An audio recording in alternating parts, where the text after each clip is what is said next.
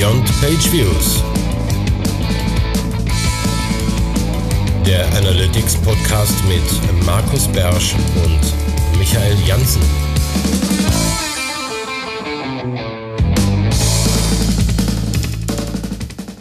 Herzlich willkommen zur neuesten Ausgabe von Beyond Page Views, deinem Podcast rund um Webanalyse. Es ist schon wieder ein Jahr rum und das heißt, wir haben wieder einen Gast, äh, wie eigentlich jedes Jahr in den letzten Jahren. Aber bevor wir den vorstellen, erstmal neben mir im virtuellen Studio wie immer der Markus Beersch aus dem schönen Mönchengladbach. Hallo zusammen. Und dann gebe ich gleich den virtuellen Staffelstab weiter nach Hamburg zum Timo, der sich jetzt auch noch schnell begrüßen möchte. Ja, hallo, moin, moin. Ähm, schön, dass ich wieder dabei sein darf. Vielen Dank für die Einladung. Ähm, genau, und ich freue mich auf die Sendung heute. Genau, Timo, stell dich mal ganz kurz vor für diejenigen, die vielleicht noch nicht kennen. Ja, gerne. Also ich bin Timo, ähm, Gründer und Geschäftsführer von Tracken, Tracken Web Services GmbH. Wir sind ein äh, Unternehmen, was sich auf die ganzen Themen digitale Analyse, Conversion Optimierung, Data Science, Google Cloud und so weiter, AdTech äh, fokussiert, hauptsächlich oder fast vornehmlich auf die ganzen Google-Produkte. Wir sind also Sales-Partner für die komplette Google Marketing-Plattform, Google Cloud-Plattform, ähm, beraten da drumherum. Ähm, viele Kunden haben äh, insgesamt sieben Büros und unser Headquarter in der schönsten Stadt Deutschlands, in Hamburg, haben uns dann die nächstschöneren ausgesucht und deswegen Büros in ähm, Berlin und München aufgemacht. Ähm, genau, ansonsten sind wir noch in Wien, Zürich, Barcelona und Stockholm tätig. Genau, super. Genau. Vielen, vielen Dank erstmal. Und du bist wieder hier, weil eure Trendstudie wieder fertig ist, gerade fertig geworden und parallel zur Sendung dann auch veröffentlicht wird. Da kommen wir dann später zu. Erstmal zum Housekeeping. Markus, da hast du was zusammengesammelt? Ja, erst noch kurz ein Fun Fact. Also ähm, äh, Grund, warum es diese Trendstudie gibt, ist ja eigentlich, damit wir uns ähm, nur elfmal im Jahr ein Thema einfallen lassen müssen. Genau. So, wusste vorher keiner, jetzt ist es raus. Also, äh, Housekeeping. Einmal ganz schnell schönen Dank an Christopher für deinen Kommentar zur letzten Sendung. Äh, Quatsch, nein, du gar nicht, das war der Christian, da kommen wir gleich zu. Der Christopher hat uns nämlich bei iTunes die 40 voll gemacht. Herzlichen Dank dafür. Klammer auf, du hast deinen Namen falsch geschrieben, Klammer zu. Ähm, und ähm, ich wäre dafür, dass wir bei 50 dann irgendwie ein Fass aufmachen, wir wissen nur noch nicht welches. Genau. Und dann hat ja. Christian uns einen Kommentar geschrieben, äh, er wünscht sich, dass wir mehr auf die Fundstücke eingehen und erstmal erzählen, was da eigentlich drin steht und dann bewerten oder darüber reden. Finde ich einen guten Vorschlag, oder Markus? Ja, ich auch. Ich nehme mir das auch vor. Ich weiß nicht, ob wir das bei 100 Prozent der Fundstücke einlösen, aber ich habe mal ganz blöd äh, in die in die Shownotes geschrieben, dass wir uns, ähm, dass wir die Inhalte der Fundstücke jetzt erst besser umreißen, bevor wir sie dann eventuell zerreißen. Und das genau. sollte man schon tun. Und dann hast du noch ein neues Tool gefunden? Äh, ja, nein, neues Tool eigentlich nicht. Also äh, ich gucke ja immer schon mal nach ähm, so Alternativen und ähm, Plausible Analytics hatte ich schon ein, zwei Mal gelesen. Dann ist aber in irgendeinem, in irgendeinem Feed ist so ein Blogbeitrag von dem irgendwie, warum man Google Analytics irgendwie löschen sollte, ähm, vorbeigerauscht. Den habe ich gelesen, habe gedacht, so, das nimmst du jetzt mal als, als Einstiegspunkt, um dich damit zu befassen. Ähm, hab mir das in den Kalender gelegt und schieb seitdem irgendwie so ein bisschen vor mir her. Mm, ich wollte eigentlich nur mal so hier in die Runde fragen, ob sich jemand schon mal mit Plausible Analytics auseinandergesetzt hat und Bock hat, irgendwie sich da mal auszutauschen. Weil ich sag mal, wer den Mund so voll nimmt wie in dem Blogbeitrag, den ich hier verlinke in den Show Notes, der ähm, muss ja liefern können. Genau, dann am besten per Facebook oder E-Mail oder wie auch immer bei uns melden. Genau. Und das wäre das ja. Housekeeping gewesen. Genau, und damit wären wir auch schon direkt bei den Fundstücken, was wir in der letzten Zeit gefunden haben. Mitten in diesem Internet äh, verschiedene Fundstücke. Und ich glaube, ich fange an, oder Markus? So ist es. Genau, und zwar geht es darum, ein bisschen äh, Data-Kram, äh, und zwar geht es darum, Session Breakage zu finden, wie es Data Ones Deep nennt. Und zwar in den eigenen Daten herauszufinden, wo sind denn Session-Abbrüche, wo haben die stattgefunden, sei es durch ein Timeout nach 30 Minuten oder äh, um Mitternacht, wenn die neue Session beginnt oder wenn über eine andere Kampagne kommt und da erklärt er einem anhand von BigQuery, wie man das finden kann. Markus, hast du es ausprobiert? Äh, nee, weil ich ja mit BigQuery überhaupt nichts am Hut habe, aber ähm, trotzdem, äh, Klingt sag mal, ähm, dass, dass Sessions ähm, äh, kaputt gehen, ist ja auf jeden Fall nichts Unübliches. Ne? So, also hat eigentlich jeder in der einen oder anderen Form wahrscheinlich in seiner Webanalyse. Genau, und wer einfach halt mehr wissen nicht- möchte, Sollte nicht schlimm sein, also so schlimm, dass es irgendwie Daten wirklich kaputt macht. genau. Und wer es mal auswerten möchte, findet da halt dann die entsprechenden äh, Abfragen, Möglichkeiten etc. Das war's auch schon dazu. Nur ein kleiner Tipp für diejenigen, die mit BigQuery basteln gerne. Da bist du dran. Genau. Ähm, ich habe ein äh, Fundstück mitgebracht aus dem Pivik Pro Blog und wo es darum geht, auch jetzt kein neues Thema, warum stimmen denn die Daten aus zwei Messsystemen nicht überein? Ähm, hier geht es natürlich erstmal auch um zwei Web-Analysesysteme. Noch schlimmer, wissen wir alle, ist es, wenn man anfängt, ähm, Google Analytics mit äh, Search-Konsole-Klicks zu vergleichen oder äh, Ads-Daten mit Analytics-Daten oder sonst irgendwas. Aber hier geht es darum, wenn man zum Beispiel Google Analytics und Pivik Pro installiert hat oder irgendwie, was weiß ich, Matomo und weiß der Geier, ähm, dann hat man in der Regel ja keine übereinstimmenden Zahlen in den Systemen. Und da gibt es mehrere Gründe für, die über das hinausgehen, was man normalerweise sagt, na ja, die Metriken werden zwar gleich benannt, aber werden von dem einen System vielleicht anders erhoben oder gemessen. Ähm, es gibt natürlich noch jede Menge andere Gründe und die Übersicht finde ich ganz schön und deswegen sei die hier verlinkt für die Leute, die sich dann nochmal darüber informieren wollen oder auch äh, Argumente brauchen, ne? weil das ist ja meistens der Punkt, an, an dem man da vorbeikommt. Jemand hat einen Bericht, dann kommt ein Bericht aus einem anderen Tool, dann wird die nebeneinander gelegt und dann fragt irgendjemand die kluge Frage, müssten die nicht übereinstimmen und warum sind die nicht übereinstimmend? Und hier hat man dann eine schöne Argumentationsliste. Ja, irgendwo da drin stand auch, dass man als einfachstes Mittel, um zu, zu vergleichen, einfach die Seitenaufrufe nehmen sollte. Findest du das auch? Da fand ich schwierig. Naja, gut, also die Seitenaufrufe vielleicht deswegen, weil die, die, die Metrik sind, die am, am wenigsten unübereinstimmend sein sollte in den Systemen. Aber trotzdem gelten ja alle an anderen Gründe immer noch. Es kann ja gut sein, dass das eine System misst und das andere nicht. Aus all den anderen Gründen, die da genannt sind. Ja. Okay, bunte Liste kann man sich anschauen. Okay, da, jetzt kommt ein, äh, von, da bin ich dran, äh, der Unterschied zwischen Data Driven versus Data Informed von Brian Clifton. Kurzer Blogbeitrag dazu, wo er seine Psycholo Psycho, seine, äh, nicht Psychologie, sondern seine Philosophie zu Data Driven und Data Informed mal äh, schreibt, wo er sagt, Data Driven ist das, äh, was Realtime ist, was sozusagen im, in der Jetztzeit ist, wo wir anhand von Daten was entscheiden können, was jetzt ist. Und er sagt, Data Informed ist eher das, was sich äh, auf die langfristigen Sachen bezieht, äh, wo man langfristige Effekte sieht und auswerten kann. Kannst du das so ja nachvollziehen?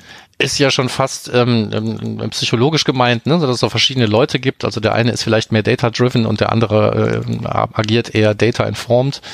Ähm, ich kann die Gedankengänge nachvollziehen, auch wenn ich mir den Gedanken so nie selber gemacht habe.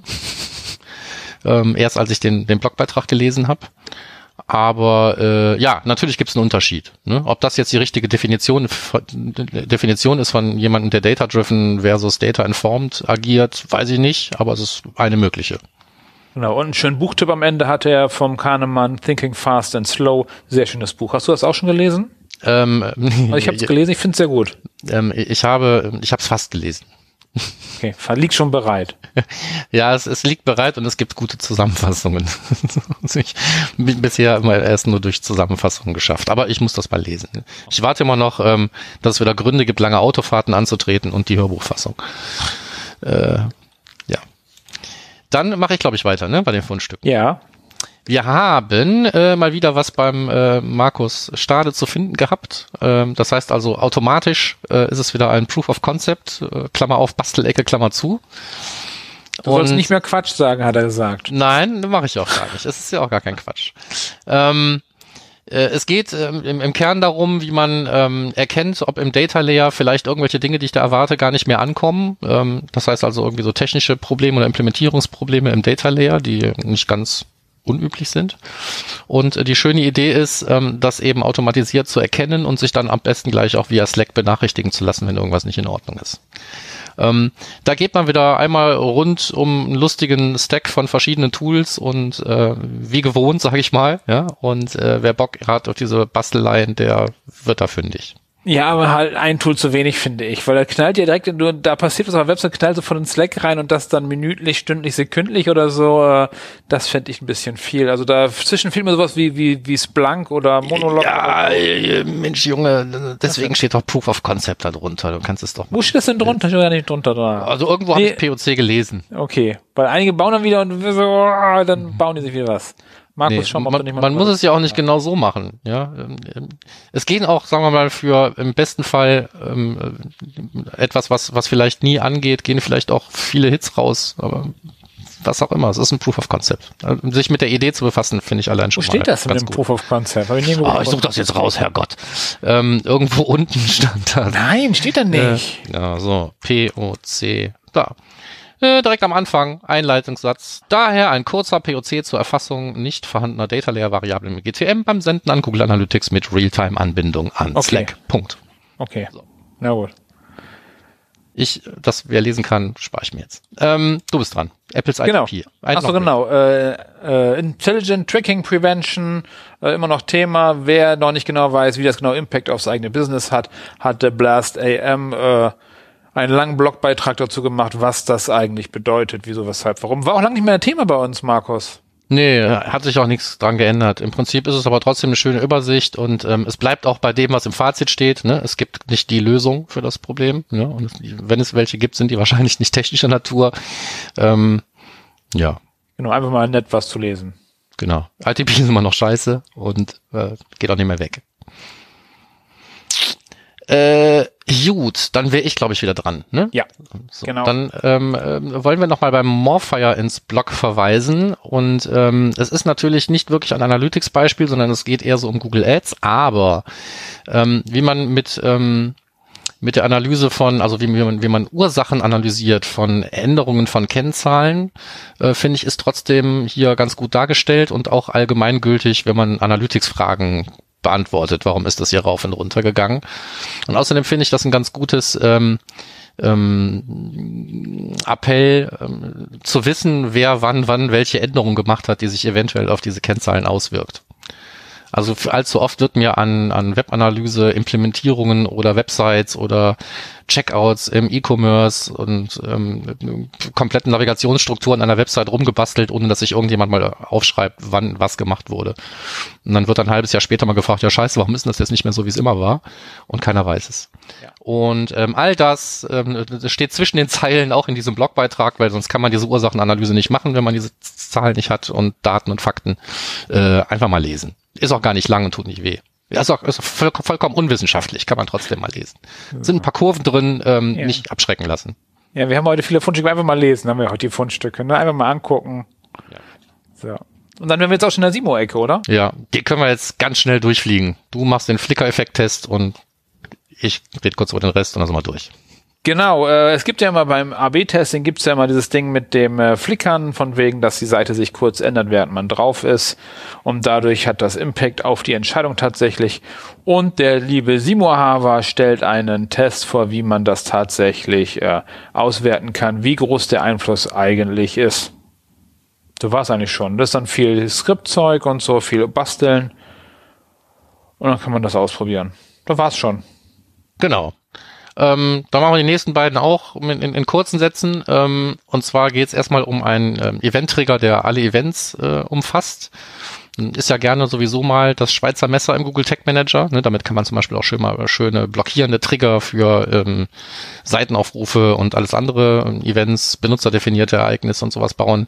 Ähm, hier wird es genutzt, um ähm, einfach sämtliche Änderungen, zum Beispiel einer DOM-Variable, das müsste aber mit einer Datenschicht-Variable genauso gut gehen, eigentlich zu überwachen. Ähm, also wenn sich der Zustand ändert und es ist ein Zustand, den man nicht erwartet zum Beispiel, äh, dann ähm, kann man da das als Trigger nutzen, wenn man Bock hat. Ähm, das in aller Kürze, glaube ich, Ja. erklärt. Äh, Fun Fact, ich hatte gestern beim Kunden äh, so einen äh, äh, All-In-Event-Trigger und der hat dann geprüft, ob der Event dann gleich irgendwas ist. Also er hat sozusagen so die, die Prüfung runtergeschoben in, das, äh, in, die, in die Condition. Ja, kann man machen, ist aber natürlich nicht wirklich Komplett effizient. unsinnig. Genau. Äh, gut, und das nächste Ding, äh, da geht's um den Shadow DOM. Ich muss gestehen, ich habe bis vor kurzem vom Shadow DOM noch nie was gehört. Lustigerweise habe ich aber diese Woche, und sie ist noch ziemlich jung, habe ich schon mit ihm gekämpft. Ähm, Und äh, da war für mich äh, der Beitrag von Simo Ahava, den ich im, gelesen habe, im Prinzip dann äh, ein Augenöffner im Vorfeld gewesen. Sonst hätte ich das, glaube ich, nie vermessen gekriegt, was ich da eigentlich vermessen wollte. Also lange Rede, kurzer Sinn. Es gibt äh, DOM-Elemente, die in einem Shadow-DOM wohnen und wenn da irgendwelche Click-Events zum Beispiel auftreten, dann sind die mit den Standardträgern vom Google Tag Manager gar nicht erreichbar. Und dann klickt man irgendwo hin und fragt sich immer, warum kriege ich das nicht mit? Ähm, und die Lösung wäre dann, äh, wenn man wirklich mal mit diesem Sonderproblem sich auseinandersetzen muss, äh, bei Simo Hava nachzulesen. Ansonsten kann man den trotzdem kurz durchlesen, wenn man äh, interessiert daran ist, was es mit dem Shadow DOM auf sich hat, weil das genau. wird da eigentlich ganz kannst, gut erklärt. Kannst du kurz sagen, woran man merkt, dass man im Shadow DOM ist? Äh, ja, im Zweifelsfall ähm, am, am Quellcode. Also man sieht es ja syntaktisch. Okay. Ne? Also ein, ein, ein Shadow DOM Root Element wird ja wohl, zeichnet sich ja offensichtlich dadurch aus, dass es mit so einer beknackten Raute oder sowas anfängt, wenn ich es richtig verstanden habe. Aha. Wenn ich das jetzt falsch verstanden habe, dann liegt es nur daran, dass ich vor dem Beitrag von Simo noch nie was vom Shadow DOM gehört habe. Okay, ich dachte, du sagen können, hier, wenn ich folgendes Problem habe, dann ist es der Shadow. Ja, vielleicht nicht immer, ne, aber äh, kann ja sein. So, in meinem Fall war es tatsächlich so. War, da passte der Blogbeitrag einfach wie Arsch auf Eimer. Und dann hat er natürlich noch ein paar Templates hierfür, dafür, Snowplow und ich weiß nicht was alles gebaut. Also wer die Template-Galerie äh, mag, der kann einfach nochmal reingucken, sind wieder ein paar neue drin. Das soll es gewesen sein. So, jetzt sind wir schnell durch mit unserem Fundstück, damit wir schnell zu Timo kommen können, zu unserem Ding des Monats, der Tracken-Studie. Sehr schön. So. Wie viele Seiten hat ja nicht dieses Mal? Die kommt mir vor, als wenn die immer, immer dicker wird. Ja, wird sie auch, wird sie auch. Ich habe vorhin mal nachgezählt, aber es natürlich wieder vergessen. 46, 47, 47 49. 48, 49 Seiten. Plus Deckblatt. Ja. Sonst, wenn eine ungerade Zahl geht das schwer. Äh, okay. Äh, genau. Wie legen wir los? Äh, am besten, indem wir kommunizieren, wie alle Leute, die mitlesen wollen oder später lesen wollen, ähm, ähm, überhaupt in, in, den Genuss der Studie kommen. Ich kann nicht ja noch einen Satz vorweg sagen für die Leute, die jetzt vielleicht noch nicht seit vielen, vielen Jahren diesen Podcast hören und aus welchem Grund auch immer in den letzten Jahren ähm, einfach diese Sendung verpasst haben, ähm, um zu wissen, worum es überhaupt geht mit der Studie. Oder? Ja, genau. Ist nicht dumm. Und tatsächlich haben wir ja auch ein Jubiläum dieses Jahr zu feiern. Ähm, nämlich es ist die fünfte Studie, die wir machen. Ähm, 2016 haben wir die erste gemacht, also 16, 17, 18, 19, 20. Ähm, und das ist eine Studie, die wir durchführen, wie gesagt, jetzt zum fünften Mal, ähm, zu eigentlich rund um Themen digitale Analyse und Conversion-Optimierung. Ein Großteil der Fragen, der Fragestellung ist immer gleich um dann, und den Effekt haben wir natürlich jetzt nach fünf Jahren, äh, so ein paar Trends erkennen zu können, wenn die gleichen Fragen gestellt werden und Veränderungen über die Jahre zu sehen. Ähm, den Conversion-Optimierungsteil haben wir ehrlicherweise erst seit drei Jahren dabei. Ähm, den gab es nicht von Anfang an. Und wir stellen diese Fragen ähm, an ja, unterschiedlichste Leute. Das ist eine Online-Umfrage im Grunde, die verschicken wir an alle Kontakte, die wir irgendwie haben, die es so gibt. Äh, ihr helft ja auch immer fleißig mit, ähm, dass das äh, publik wird ähm, sodass da eine ganze Menge Leute mitmachen. Ich ähm, glaube, es waren dieses Jahr, es hat sich jetzt nicht so wahnsinnig verändert von der Teilnehmerzahl. Es waren, glaube ich, auch wieder so um die 500, ähm, die da mitgemacht haben. Ähm, genau, und dann haben wir immer ein Hauptthema, ähm, und auf das wir uns noch ein bisschen fokussieren. Das war in den letzten Jahren mal irgendwie Attribution, dann war es Customer Journey und dieses Jahr war es ähm, das Thema Datenschutz, was wir uns nochmal explizit rausgegriffen haben. Genau, ansonsten ähm, publizieren wir das Ganze kostenlos. Das ist, ähm, wir geben das komplett kostenlos raus. Man kann es dann äh, kostenlos runterladen als PDF-Dokument. Unter den Link werdet ihr sicherlich teilen unter analytics-trends.de. Ähm, und wir haben eigentlich üblicherweise auch noch ähm, Offline-Dokumente, also richtig, dass wir das richtig schön und schick drucken. Ähm, das haben wir jetzt ehrlicherweise Stand heute noch nicht gemacht, weil es gerade nicht so richtig viele Offline-Events gibt, auf denen wir die verteilen könnten. Deswegen haben wir das noch gelassen, momentan also nur als PDF ähm, verfügbar. Und ähm, genau, wie jedes Jahr haben wir uns da eine ganze Menge Mühe gegeben, sowohl bei der, bei der Erstellung als auch bei der, beim Design, beim Layout und der Visualisierung der ganzen Geschichte. Und vielleicht noch das ganz interessant, die Fragen wurden gestellt in einem Zeitfenster in der zweiten Hälfte Januar äh, 2020. Ja, also ähm, das vielleicht auch zu berücksichtigen, wenn es jetzt um irgendwelche, weiß ich nicht, Corona-Interpretation äh, ähm, geht oder so, das war Mitte Januar noch nicht so richtig aktuell, zumindest nicht in Deutschland. Mhm. Ja, nee, das, das ähm, erklärt auch einige Dinge, die ich jetzt beim, beim Studium der Ergebnisse ja aufgeschrieben habe. Also einige Sachen sind wahrscheinlich unter aktuellen Bedingungen gar nicht mehr so gültig und da würden die Antworten anders ausfallen, wenn man zwei Monate später gefragt hätte. Ähm, aber äh, ändert ja nichts daran, dass ähm, wir dann eben keine Corona-Effekte in den Ergebnissen haben. Ja? Und ähm, wenn wir Glück haben, beim nächsten Jahr auch keine alles, was dazwischen ist, da müssen wir halt jetzt durch. Insofern ähm, steigen wir gerne gleich ein. Also ich sag mal, vieles Einleitendes hast du ja schon gesagt, auch dass Datenschutz jetzt das neue Fokusthema war, ja nicht ganz von ungefähr. Ja. Ähm, insofern ist, ähm, können wir gerne einfach ähm, äh, gucken, wer zu welcher Seite was hat. Ich habe mir zumindest die Seiten noch mit aufgeschrieben. Äh, du, Timo, hast ja selber auch noch so ein paar Sachen gehighlightet, über die du gerne reden möchtest. Dem Michael unterstelle ich ähnliches. Ähm, ich eröffne mal die Runde mit Seite 9. Wer hat was Niedrigeres? So gut, Seite 9. Das wären die Marketingkanäle, Tools, KPIs und die Touchpoints. Ganz genau. So, also für diejenigen, die jetzt nicht drauf gucken können, aber sich vielleicht erinnern können, dass wir vorher ja auch schon ein oder zweimal über äh, die Themen gesprochen haben. Erhoben wird also im Prinzip, ähm, welche möglichen Touchpoints und Marketingkanäle ähm, werden die Kunden erreicht. Ne? So, und das ist ja äh, grundsätzlich, gibt's da nicht immer so furchtbar viele neue Kanäle und äh, wie du ja selber schon gesagt hast, äh, wenn man die Frage ja auch schon mehrfach stellt, Jahr für Jahr, sieht man eben auch ganz schön, wo sich was bewegt.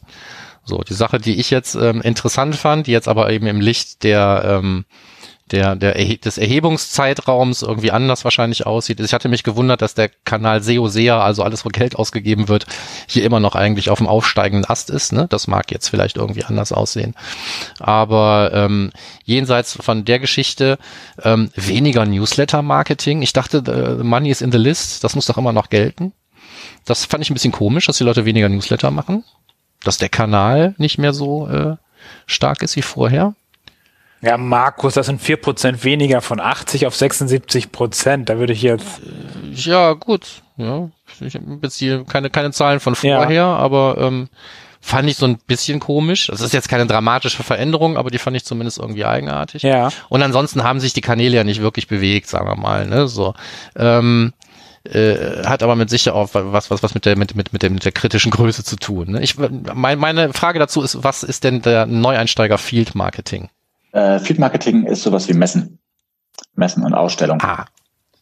Okay, das wird dann wahrscheinlich auch eher Plan als Realität gewesen sein. für dieses Jahr definitiv. ähm, ja, aber lustigerweise so. die gleichen. Weil also für alle, die die Zahlen jetzt nicht sehen, ne, Field Marketing äh, fast 30, also 29 Prozent äh, haben gesagt, über diesen Kanal erreichen wir Leute. Das wird wahrscheinlich äh, Wunschdenken bleiben. Ja, so viele Veranstaltungen gab es, glaube ich, in den ersten zweieinhalb Monaten nicht, ähm, als dass sich das äh, noch ergeben würde. Lustigerweise die gleichen äh, Punkte, die du angesprochen hast, habe ich mir hab mich auf der Seite auch markiert. Ähm, ich hatte mir noch markiert, dass Print äh, im Vergleich zum letzten Jahr nach unten gegangen ist. Also da kamen wir mal von, von 58 Prozent und jetzt auf 46 Prozent. Ähm, eine mhm. richtige Antwort, warum das jetzt ist, ähm, habe ich entsprechend aber auch nicht. Ähm, Insofern ansonsten, ich fand es auch interessant, dass SEO sehr tatsächlich im Jahresvergleich zu den letzten Jahren nochmal wieder angestiegen ist. Also da kamen wir halt von 87 Prozent 2018 und sind jetzt bei 92 Prozent. Ähm, aber das heißt am Ende ja nichts anderes, als dass es tatsächlich fast jeder macht. ja. gut, ne? Weil warum, warum wohl? So. Ne? So. Also ich, ich habe mir noch notiert, dass Social Media ordentlich nach unten gegangen ist. Ja, also 2018 hatten wir 94 Prozent, ähm, jetzt 79 Prozent. Ähm, das fand ja. ich ganz interessant. Wenn ich mich recht entsinne, äh, steht das woanders auch nochmal irgendwo in den Daten, dass Social Media nicht mehr ja. der Kracher ist. Ich meinte, das hätte ich woanders auch nochmal rausgelesen. Aber ja, du hast recht. Ähm, ja, dann wären wir bei Seite 10 eigentlich schon bei den gleichen traurigen Wahrheiten, die wir äh, schon kannten. Ne? So, also es gibt äh, online eine super Abdeckung ähm, der Messbarkeit der Kanäle, über die man die Leute erreicht und offline ist das halt immer noch nicht so super, auch wenn es vielleicht besser wird. Ja, ich glaube, mehr muss man dazu gar nicht sagen. Nö. Da gibt es tatsächlich jetzt relativ wenig neue Erkenntnisse auch, außer dass natürlich eine Riesendiskrepanz da ist zwischen den Touchpoints, den es gibt und den Touchpoints, die äh, getrackt werden. Also offline. Online ist das ja relativ, relativ ähnlich. Wobei mich dann eher wundert, dass es teilweise immer noch Bereiche gibt, ähm, auch im Online-Bereich, die, wo es halt keine Deckungsgleichheit gibt. Also warum gibt es immer noch vier, äh, vier Prozent Unterschied zwischen äh, bei SEO SEA, was äh, quasi ein Touchpoint ist und der nicht getrackt wird? Also da sollte das doch eigentlich ja, auch das liegt wahrscheinlich sein. mehr an SEO, weniger an SEA, würde ich vermuten. Ja, die, die fehlenden Keywords. Einfach da, wenn da kombiniert ja. ist. Ja, nee, das ist auch so. Wenn, wenn du es, wenn du es, wenn du es, wenn du es äh, getrennt erhebst, wirst du wahrscheinlich rausfinden, woher diese Diskrepanz kommt. Ja. Ähm, also beim ja. Offline finde ich interessant, dass beim Callcenter äh, 39 Prozent möglich ist und äh, 11 Prozent nur getrackt wird. Weil gerade da, das ist ja möglich technisch. Ja, das ist ja eher der, genau. der, der Umsetzungswille. Ja, also Te Telefon als, als Offline-Kanal zu betiteln, wird ja der ein oder andere sogar schon widersprechen. ja. ja, das zeigt ja eher das Marktpotenzial für die Anbieter, die in dem Markt tätig sind. Ja, ja auf jeden Fall.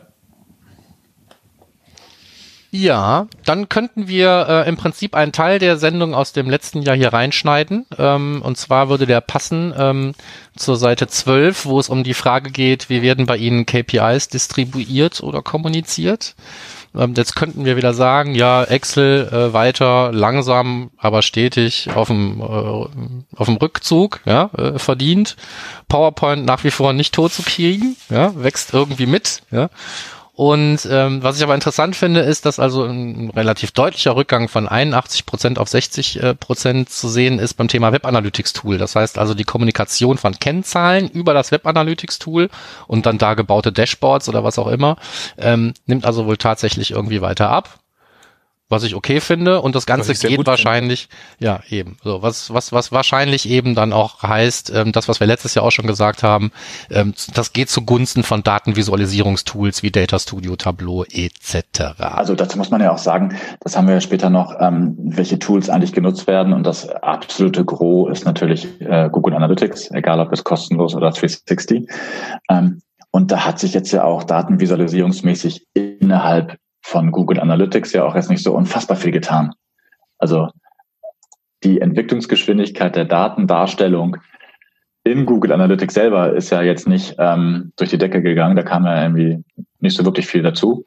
Ähm, das Advanced vor zwei Jahren? Ja, Advanced, ja. Also jetzt für die 360-Kunden, was ich schon sehr cool finde. Für 360, aber für die kostenlosen sind ja auch noch eine ganze Menge. Ähm, da sind eigentlich die, die Dashboard-Funktionalität ist jetzt nicht, ist jetzt nicht das, was einen jetzt wirklich beeindruckt. nein, nein, ähm, nein, nein. Warum nein. auch? Ne? Also die wenn man das Data Studio weg. hat, muss man das ja. Genau, auch. deswegen ist ja, und das ist ja zeigt aber ganz schön. Also je besser quasi Data Studio wird oder ähnliche Tools wie Tableau oder so, ähm, je besser die Tools mhm. werden und je mehr Möglichkeiten die auch bieten, desto weniger ist es dann halt notwendig, tatsächlich innerhalb von Google oder innerhalb des Webanalyse-Tools ähm, dann die Daten zu visualisieren und vor allem zu distribuieren. Weil die Hürde wird ja sowieso nochmal wieder immer größer ja. da genau. Leute reinzubringen. Ähm, und was man dann, was man dann eben äh, schön sehen kann auch schon auf der auf der nächsten aber Seite. Aber ganz, also, ganz kurz nochmal zu der Seite ja. 12. Ähm, ja, bitte ähm, gern. Weil du meinst, äh, immer noch PowerPoint und weniger Excel. Der, der Trend, der sich daraus, finde ich, ähm, ziehen lässt, ist, dass ähm, das mehr in Richtung vermeintlich vielleicht aber dennoch schönerer Datendarstellung geht. Also wenn es früher darum ging, irgendwie überhaupt Daten zu haben und die halt irgendwie in Excel darzustellen, um schöne, um irgendwie viele Tabellen zu haben, ähm, geht mhm. jetzt halt mehr darum, äh, Dinge vernünftig und schicker aufzubereiten, um sie dann zu teilen. Sei es jetzt halt über, über ein Data Studio oder so oder halt auch über einen PowerPoint, was ja zumindest die Chance hat, es etwas schöner zu machen als innerhalb von Excel.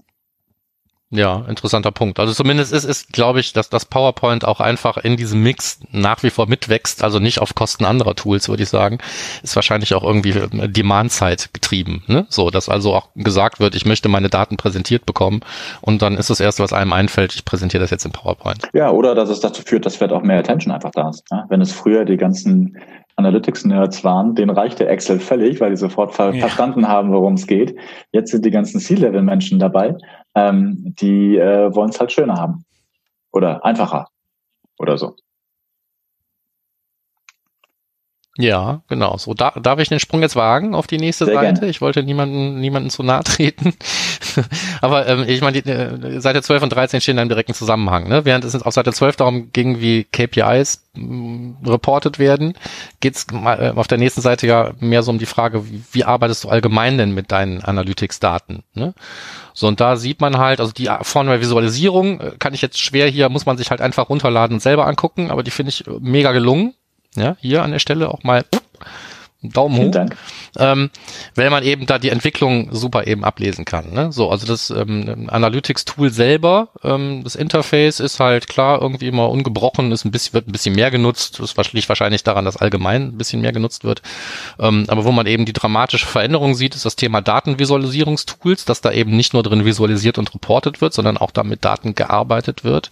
Wahrscheinlich im Sinne von ein bisschen Transformation, ein bisschen was zusammenführen und ein bisschen was da rausfinden. Und ähm, ähm, das also umgekehrt im Prinzip so ähm, die Weiterverarbeitung, wenn sie denn stattfindet, inzwischen wieder weniger ähm, sich darauf konzentriert, irgendwelche Reports und konsolidierten Daten weiter zu verarbeiten, sondern eben mehr Rohdaten weiter zu verarbeiten. Das sind so die beiden Dinge, die man so rauslesen kann. Also mehr Datenvisualisierungstools, da haben wir letztes Jahr auch ganz oft drüber geredet. Und wir haben uns gehofft, wir haben eigentlich gehofft, dass auch mehr ähm, zu erkennen ist, wie, wie mit Rohdaten gearbeitet wird. Und hier sieht man es jetzt eigentlich dann. Ja, ne? also ähm, habe ich mir auch anmarkiert, ähm, die Steigerungsrate, um sie vielleicht für die, die jetzt die Studie nicht vorliegen haben, bei Datenvisualisierungstools waren es 14 Prozent 2016 und sind jetzt 80 Prozent 2020. Also ähm, dramatische Steigerung. Und bei der Weiterverarbeitung ähm, via Rohdaten ähm, ist es eine ja, ziemliche Verdopplung, könnte man sagen. Also von 21 Prozent 2016 zu ähm, jetzt 43 Prozent äh, dieses Jahr. Also schon. Ja, wenn man sich überlegt, wie, wie hoch die Hürden sind, mit einem Datenvisualisierungstool zu arbeiten und wie hoch sie sind, mit Rohdaten zu arbeiten, finde ich, ist das schon beachtlich. Ja, fand ich auch. Ne? Weil ich sag mal, Datenvisualisierung, da ist es einfacher, glaube ich, umzusteigen als ins Ja, Thema jetzt. Rohdatenverarbeitung. Ja, ähm, ja jetzt, das, das, das Ja. entspricht dem Trend, ja. Ne? Ja, genau. Es sind mehr Tools da und deswegen sind wir von 14 auf 80 gekommen, ist ja logisch. Ne? Und Tools, die man auch, auch bedienen kann. Ja. So. Ich traue mich nichts zu sagen. So, Timo, wo hast du denn, wo hast du denn noch was, wo du sagst, das ist wirklich auffällig oder das ist was, wo du sagst, äh, Ja, ich habe weiter, das hättest du ich nicht hab weiter hinten noch was im äh, Conversion-Optimierungsbereich, da kommen wir sicherlich später noch zu. Ähm, können wir Ja. ein bisschen äh, an den Seiten entlang gehen. Ähm, Ja. Ja, dann hätte ich vorher zwei, drei Fragen, bevor wir bei den Conversion-Optimierungsdingern ankommen. Zum Beispiel, also erstmal bemerkenswert fand ich auf Seite 14 den Fakt, dass 38 Prozent äh, der Leute ein Data Warehouse nutzen. Das spricht so ein bisschen auch, also es ähm, sagt einem auch so ein bisschen, aber da haben wir auch letztens drüber schon gesprochen, wie die Zusammensetzung ist der Leute, die diese Fragen beantworten hier. Ne? Es ist nicht mein typischer Kunde, der an der Studie teilnimmt. Ja. Aber äh, egal. Aber auf Seite 18 ist mir aufgefallen, dass ja in, in, insgesamt weniger Datenzusammenführung stattfindet. Spannend, ne? Das habe ich mir auch markiert. So, das heißt, wir gehen mal auf die Seite 18, damit wir wissen, was drüber stand. Es stand nämlich so, analysieren Sie Daten der digitalen Analyse gemeinsam mit anderen unternehmensinternen oder externen Daten, zum Beispiel Offline-Verkaufsdaten, Konkurrenzdaten und so weiter. So, und da ähm, sieht man ja durchaus, dass also ähm, im letzten Jahr waren es 58 Prozent, die das mit Ja beantwortet haben. Und ähm, jetzt sind es nur noch 48 Prozent, die es mit Ja beantwortet haben. Das ist ja schon irgendwie ein Rückgang. Ja, so. Wenn jetzt aber weniger Leute Daten zusammenführen, wie passt das denn zu diesen ganzen Trends, die wir dazu haben? Ich denke, jeder hat sich jetzt eine, eine CDP oder irgendein anderes geiles Ding mit drei Buchstaben, aber keiner führt mehr Daten zusammen. Das ist doch komisch. Ja, fand ich auch spannend. Also das habe ich mir ja auch markiert, weil ähm, der Trend vorher war eindeutig. Wir kamen 2017 von 41 Prozent, 2018 waren es 51, 2019 58. Da hätte man eigentlich jetzt gedacht, dieses Jahr geht es nochmal einen Ticken drüber. Ähm, und dass es dann so dramatisch weniger wird an Unternehmen, die die Daten derzeit zusammenführen, ähm, fand ich auch sehr überraschend. Ganz ehrlich, Ja. ne? Ich meine, es ist, ist gleich zwei Seiten später, ist es immer noch das Top-Thema. Ja, genau. Ja, wobei ich auch glaube, dass die das gar nicht mehr merken, dass sie die zusammenführen. Also wenn nicht so ein Salesforce, äh, in eine, wenn es in eine Firma reinkommt und die Daten werden zusammengeführt, dann ist das vielleicht gar nicht mehr so ein Thema. Sie sagen, hey, wir verknüpfen jetzt offline Verkehrsdaten, Verkaufsdaten mit unserer Webanalyse und es ist einfach, wir haben jetzt Salesforce. Also das wäre so meine These. Ja, okay, das würde zumindest erklären, warum es immer noch ein Top-Thema ist, aber oder ein HubSpot äh, oder was man auch sich immer. selber Machst damit du ja weniger befassen muss. Also ne?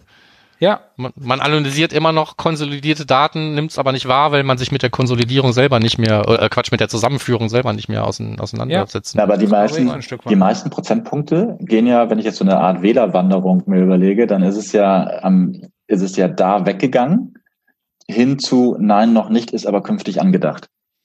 Weil der andere, die andere Zahl für äh, ist er, ist er gleich geblieben.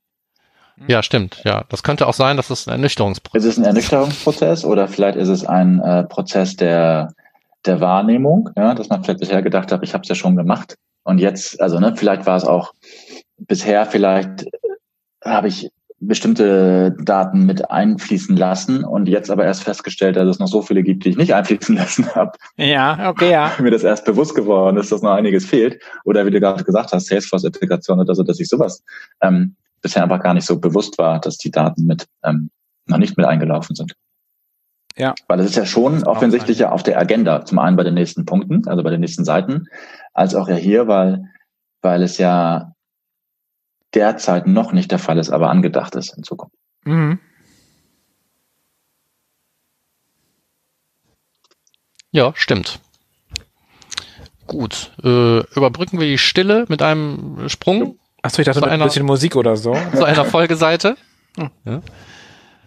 Also ähm, das Einzige, was mir aufgefallen ist, was aber keine Überraschung ist, beim Thema so zum Beispiel, wie die äh, Themen priorisiert werden, da ist der Datenschutz natürlich voll reingeschlagen. Also da vielleicht für die, die es jetzt nicht vorliegen haben, einfach die Frage nochmal. Ähm, wie stark priorisieren Sie die folgenden Themen in 2020? Und das ist eine der Fragen, die wir tatsächlich ähm, seit 2016 jedes Jahr gestellt haben. Und man sieht dann am Ende so eine, so eine Top 10 wie in den Musikcharts, ähm, wo man dann so ein bisschen die, die Veränderung über die Jahre sieht. Ähm, Ja, und da gibt Sachen, die bewegen sich wenig oder gar nicht, ne? so wie äh, der Spitzenreiter, KPIs, ne? ist immer noch das top priorisierte Thema. Customer Journey schwankt so ein bisschen vor sich hin. Und ähm, aber auf Platz drei haben wir jetzt schon den Datenschutz, der ist letztes Jahr neu eingestiegen auf Platz sieben. Da haben wir schon prognostiziert, dass das wohl nicht äh, das Ende ähm, äh, dieser Reise ist in den Charts. Jetzt sind wir schon auf drei. Ähm, also normalerweise müsste, müsste es eigentlich Customer Journey geschlagen haben, wenn ich ganz ehrlich bin.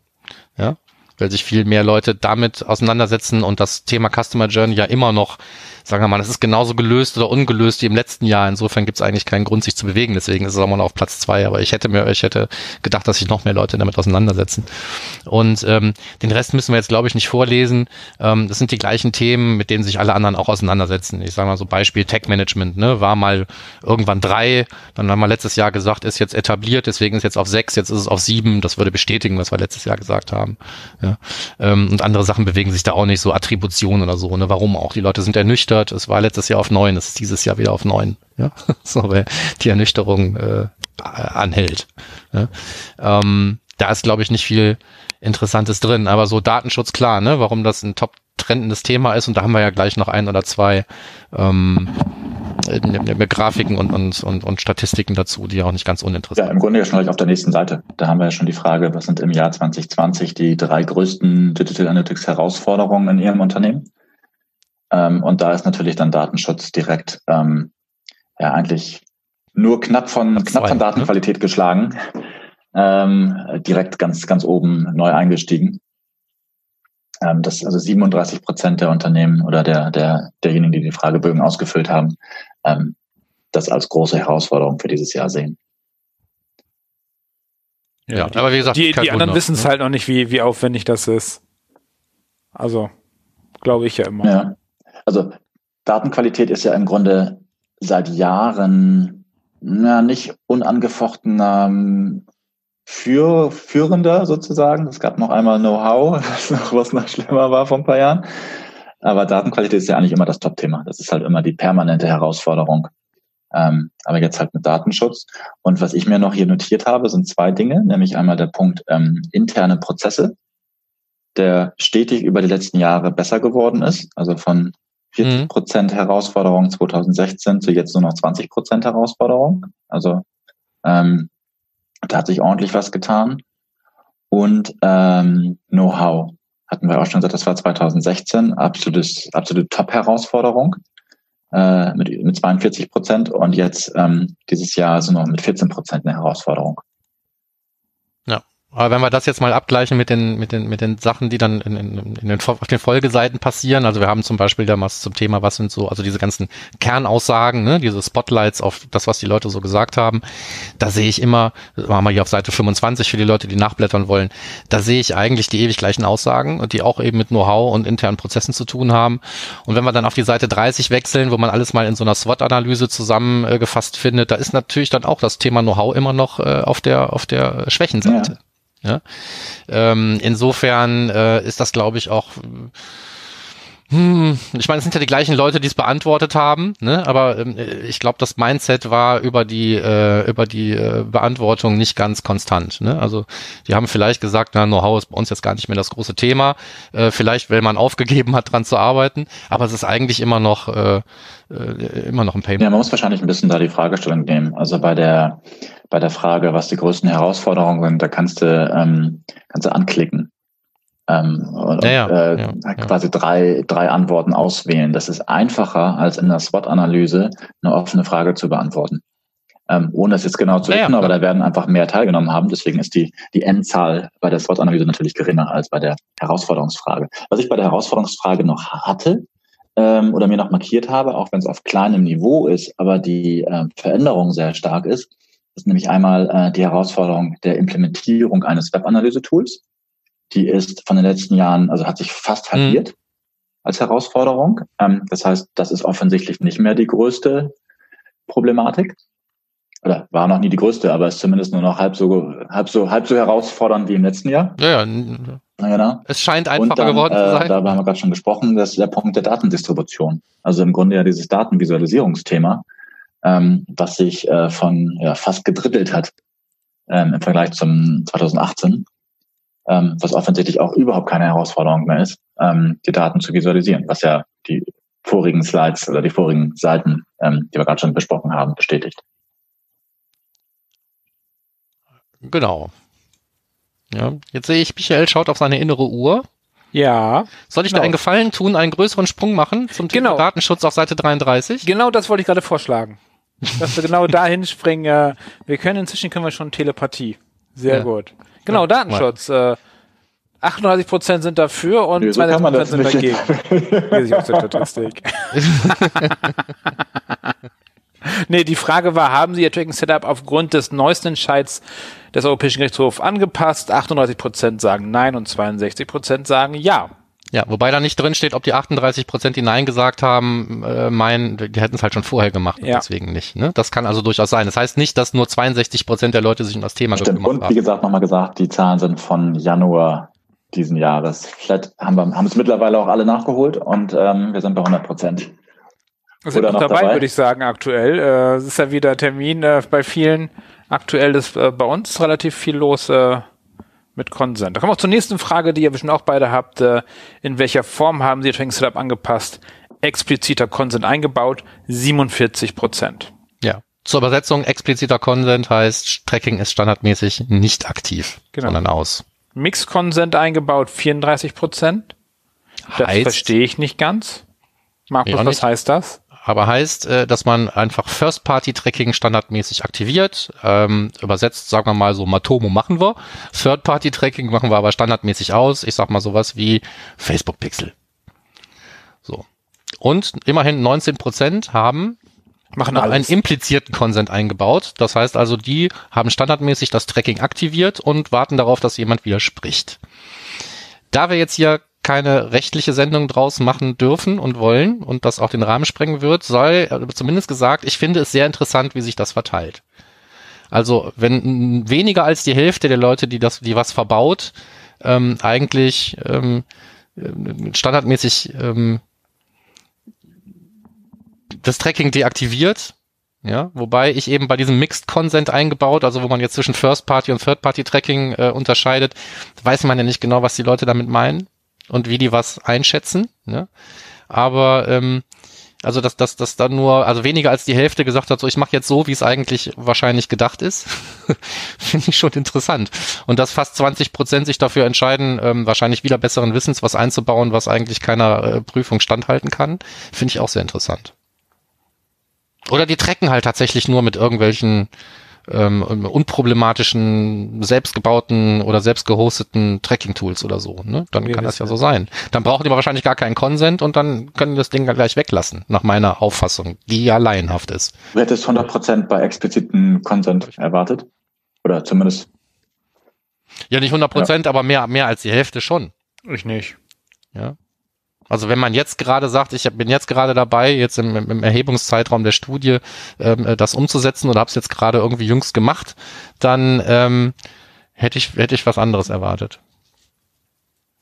Ja, aber ich meine, am Ende des Tages, ich meine, wir haben heute ähm, fürs Protokoll äh, Tag der Aufzeichnung 26.05., Tag der Veröffentlichung vermutlich 27.05. Ähm, Datum dieses äh, BGH-Urteils 28.05. Vielleicht ähm, wissen wir nächste Woche ja schon viel mehr, was wir dürfen und was wir nicht dürfen. Wahrscheinlich nicht, aber äh, wir genau. dürfen immer noch hoffen. Dann springen wir jetzt mal weiter zum nächsten Thema, Conversion Optimization. Ja, genau, was habt ihr da ich äh, vorhin ja schon angekündigt, dass ich da ein, wie ich finde, unfassbar dramatisches Finding habe, nämlich die, ähm, die zu der Fragestellung, mit welchen Tools führen Sie Ihre Tests durch? Ähm, also ja. Wie, wie, wie krass ist das für Optim?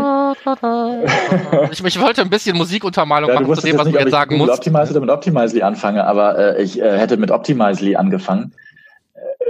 Äh, Deswegen habe ich weil, ja was Trauriges ähm, gespielt. Dafür die, die es gerade nicht sehen, ähm, 2018 hatte Optimizely einen Anteil von 45 Prozent, also 45 Prozent ähm, der der Menschen, die die, Anfrage, äh, die Umfrage beantwortet haben, haben Optimize als Tool genutzt und ähm, jetzt dieses Jahr sind es 14.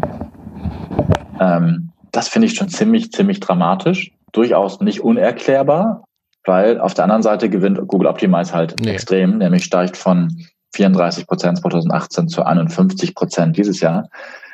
Ähm, und noch diverse andere Gründe, weswegen das vielleicht für Optimizely etwas bergab ging. Aber das ja. ist schon dramatisch, aber Optimizely verliert ja nicht an Google Optimize, sondern äh, Optimizely verliert generell und fliegt aus dem genau. Parallelbetrieb raus. Das, ne? So, wenn man sich die Zahlen so anguckt. Ja. Also wenn man, wenn man so ein bisschen ganz aus, aus, aus, aus ausreichender Entfernung auf die Balk guckt, dann könnte man sagen, so die ähm, Nutzer-Halbwertszeit ähm, ist äh, ein Jahr. Ja, das heißt also, so eine, der Nutzeranteil halbiert sich irgendwie. Ja, das wäre optimal, so wäre optimal nicht zu wünschen für, das, für dieses Jahr. ja. Ja. Nee, nee, aber so sieht's so, so sieht's im Moment für mich aus. Ne? Na gut, der Hintergrund ist ja, ist, ist ja, dass Optimizely, und das war wahrscheinlich dann vor zwei Jahren oder so, einfach extrem ihr, ihr Businessmodell umgestellt haben und ihre Strategie umge umgestellt haben. Und durch diese Strategieumstellung mhm. ähm, wurde, und das habe ich denn damals auch schon gesagt, wurde, äh, gab es einen riesen Gap, der durch Optimizely vorher ähm, belegt wurde. Also die haben das vorher bedient und durch die, Strategie, durch die strategische Umstellung ähm, gab es plötzlich ein Gap, in den aber ein Google Optimize und auch ein paar andere, wir sehen ja auch einen Neuankömmling mit Chameleon hier drin, ähm, wunderbarst reinpreschen konnten, weil es einfach nicht, nicht bedient wurde, dieser, dieser relativ große Teil. Und deswegen ist, ähm, deswegen erklärt sich das ja. total gut. Ist ähm, trotzdem für Optimizely aus meiner Sicht ziemlich, ziemlich bitter, sowas zu sehen. Ja, aber dass sich der Markt noch bewegt und dass die Leute durchaus experimentierfreudig sind in der Auswahl ihres Experimentiertools, sieht man ja auch an sowas, dass äh, jetzt 15 Prozent dieses Jahr irgendwelche Tools ähm, äh, nutzen, die es einzeln nicht auf diese Liste schaffen, aber in Summe eben 15 Prozent äh, ähm, ist halt viel. Das heißt, der, der Toolmarkt bewegt sich, es gibt Anbieter, die kommen, es gibt auch bestimmt welche, die wieder gehen werden, aber die Leute sind durchaus äh, auf der Suche nach Alternativen ähm, und möchten auch andere Dinge ausprobieren. Also das, das kann ja, man schon aber ich finde es super liegen. interessant, weil so ein Platzhirsch eigentlich wie ein Optimizely, der irgendwie zumindest ja eine Zeit lang so war, dass jeder, der über Conversion Optimierung gesprochen hat, hat irgendwie als erstes immer über Optimizely gesprochen und dann über die anderen dass äh, die, die Position haben die ganz klar verloren. Ja, ja, ja das stimmt. Ja. So. so Was wir haben noch Bemerkenswertes, weil wir nicht mehr viel Zeit haben? Genau, wir haben noch Zeit für zwei Sachen, wenn ihr wollt. Okay, dann wäre ich auf Seite 39. Äh, äh, nämlich, wie viele Tests werden gemacht, wird da beantwortet, die Frage. Ähm, da kann man, glaube ich, schon draus ab ablesen, dass ähm, der Trend schon zu weniger Tests geht als vorher. Ja, das ist schade ist das eigentlich. Also genau, ja. also für die, die jetzt das gerade nicht sehen, 0 bis 2 Tests im Monat sind 66 Prozent von letztes Jahr 54 und davor 50 Prozent. Genau. Und die drei bis vier Tests im Monat sind von 23 auf 16 Prozent gefallen und der Rest verteilt sich so ein bisschen und schwankt vor sich hin. Ähm, das heißt aber auch die, die, die extrem viele Tests machen, ähm, also mehr als zehn pro Monat zum Beispiel, ist deutlich gesunken. Ähm, Dafür sind, sind die sind so auf fünf bis sechs Tests pro Monat zurückgefallen, würde ich mal sagen. Ja, so und der Rest hat wahrscheinlich ähm, entweder herausgefunden, dass ähm, Tests, die nicht zu signifikanten Ergebnissen führen, ähm, vielleicht lieber zugunsten einer besseren Testplanung geopfert werden sollten. Also mehr Qualität, weniger Quantität. Das ist den Leuten zu wünschen. Ähm, aber das ist das, was sie aus den Zahlen auf jeden Fall erstmal Ja, das zeigt sich aber auch, finde ich, durch die, vielleicht durch die mhm. Komplexität mhm. der Tests, weil später ja auch noch klar wird, dass ähm, deutlich weniger Landingpage-Tests Landingpage-Tests durchgeführt werden, die tendenziell ein Ticken einfacher sind. Vielleicht sind die Tests komplexer geworden und dadurch sind es weniger. Mhm. Ähm, und äh, der Anteil der Tests an mobilen Webseiten oder mobilen Endgeräten hat ja auch zugenommen, was auch für tendenziell nochmal ein bisschen komplexer ist. Lustig fand ich aber in dem Zusammenhang, äh, und vielleicht ist das auch ein Grund für die Antwort, nämlich auf der nächsten Seite. Ähm, wie führen Sie das AB-Testing in Ihrem Unternehmen durch? 28 Prozent sagen, ich weiß es nicht. ich, weiß, ich weiß es nicht. Ja, Vielleicht wird ja auch mehr getestet, die kriegen es noch nicht mit, weil sie es eh nicht wissen. Ja, ja, das ist eine Möglichkeit, ja. Oder ähm, die Sachen, was man ja auch sehen kann, so ein bisschen, ich weiß jetzt nicht mehr genau wo, irgendwo Seite 41 oder sowas war das, ähm, da kann man herauslesen, ähm, dass es ja auch jetzt, äh, wenn es überhaupt irgendwelche Mini-Trends da gibt äh, ähm, äh, in den Themen, äh, es, es geht wieder etwas mehr Richtung Personalisierung. Ja, so. Das heißt also, ähm, Dinge, die ähm, vorher getestet waren, die sind jetzt schon längst in der Personalisierung angekommen und werden jetzt erstmal nicht nochmal getestet. Kann ja sein. Ne? Ob das richtig oder falsch ist, sei dahingestellt, aber das wird vielleicht weniger getestet. Und man, man testet ja. nicht mehr auf dem Tablet. Ja, zum Beispiel. Genau. Sieht man auch irgendwo in den Zahlen. Ja? Das wird, das wird mehr mobile getestet, sagen wir mal moderat mehr mobile getestet. Aber wenn irgendwas da verloren hat, dann ist es ganz klar irgendwie das Testing auf dem Tablet. Und ich weiß auch gar nicht, ähm, also äh, separat für ein Tablet zu testen, also Tablet versus Desktop ist bei den heutigen Auflösungen und den meisten Websites, glaube ich, kaum sinnstiftend, ja. würde ich fast vermuten. Es sei denn, ich habe jetzt spezielle Tablet-Funktionalitäten, die ich dann da eben testen will. Ja. Aber du hast recht, die Komplexität der Tests äh, steigt. Man testet jetzt mehr irgendwie im Checkout und mit Zahlungssystemen und sonstigen Sachen rum, wo man sich vorher nicht mit befasst hat. Und das liegt wahrscheinlich auch daran, dass dann, also das bedingt, dass die Tests jetzt komplizierter werden als eine Farbe von einem Button. Ja. So, jetzt haben wir zwar so einen kleinen Rundumschlag gemacht über mehrere Seiten, aber äh, ich denke, das Thema Conversion-Optimierung muss ja auch hier nicht unbedingt zentral dastehen. Aber wie du schon selber gesagt hast, da sind, glaube ich, die interessantesten Veränderungen drin gewesen in der Studie. Ja.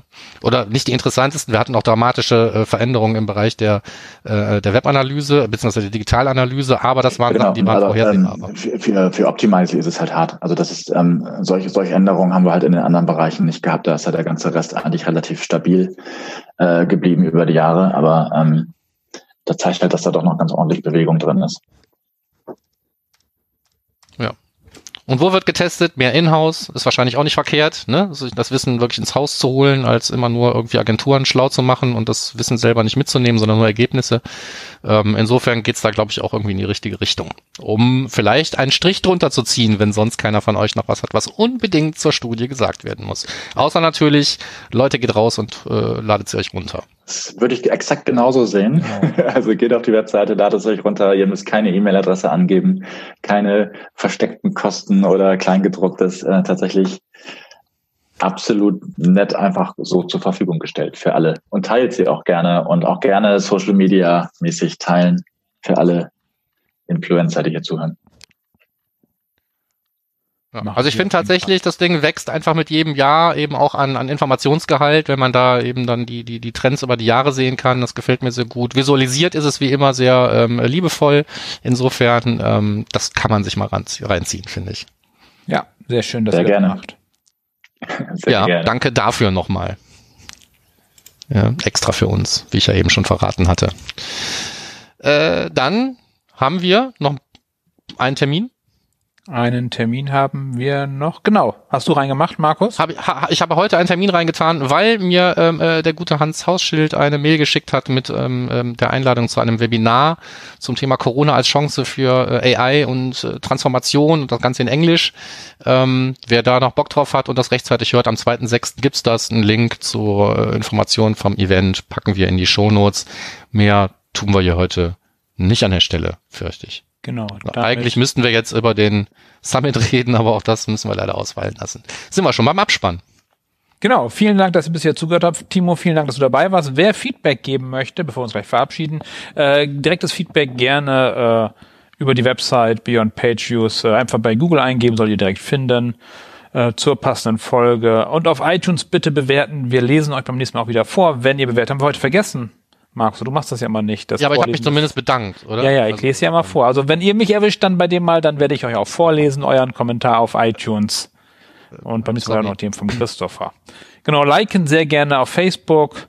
Kommentare wisst ihr schon. Soundcloud sind wir auch. Mails an podcast.analytrix.de. Und das war's schon, äh, ne? Markus? Ja, das war's gewesen. Dann sind wir doch noch knapp unter der Stunde geblieben, die wir uns ja immer rausnehmen, wenn wir einen Gast haben, ganz besonders Timo. Also nochmal auch an dich, Timo, herzlichen Dank wieder fürs Kommen. Ja, und dass es auch so kurzfristig funktioniert hat. Ähm, wir koordinieren jetzt gleich noch einmal die Veröffentlichung von Studie und diesem Podcast. Und wenn ihr den hört, könnt ihr dann relativ sicher sein, dass ihr das, das Ding dann auch runterladen könnt. Vielen, vielen Dank. Vielen, vielen Dank für vielen eure Dank, Zeit. Vielen Dank fürs Zuhören. Und wenn äh, Feedback ist oder ähm, gerne auch direkt an mich. Freue ich mich drüber. Super. Wie erreicht man dich dann? Zweifel unter timo.tracken.de oder über irgendwelche sozialen Kanäle, da findet man mich schon. Super. Okay, hervorragend. Super. Gut, dann hören wir uns hoffentlich alle ähm, gesund im äh, nächsten Monat wieder, wenn wir dann völlige Rechtssicherheit zum Thema Consent Management erzielt haben. Und äh, da freuen wir uns jetzt alle drauf. Genau. Bis dahin. Jupp, Danke, bis dann, lieben. Jupp, ciao. ciao.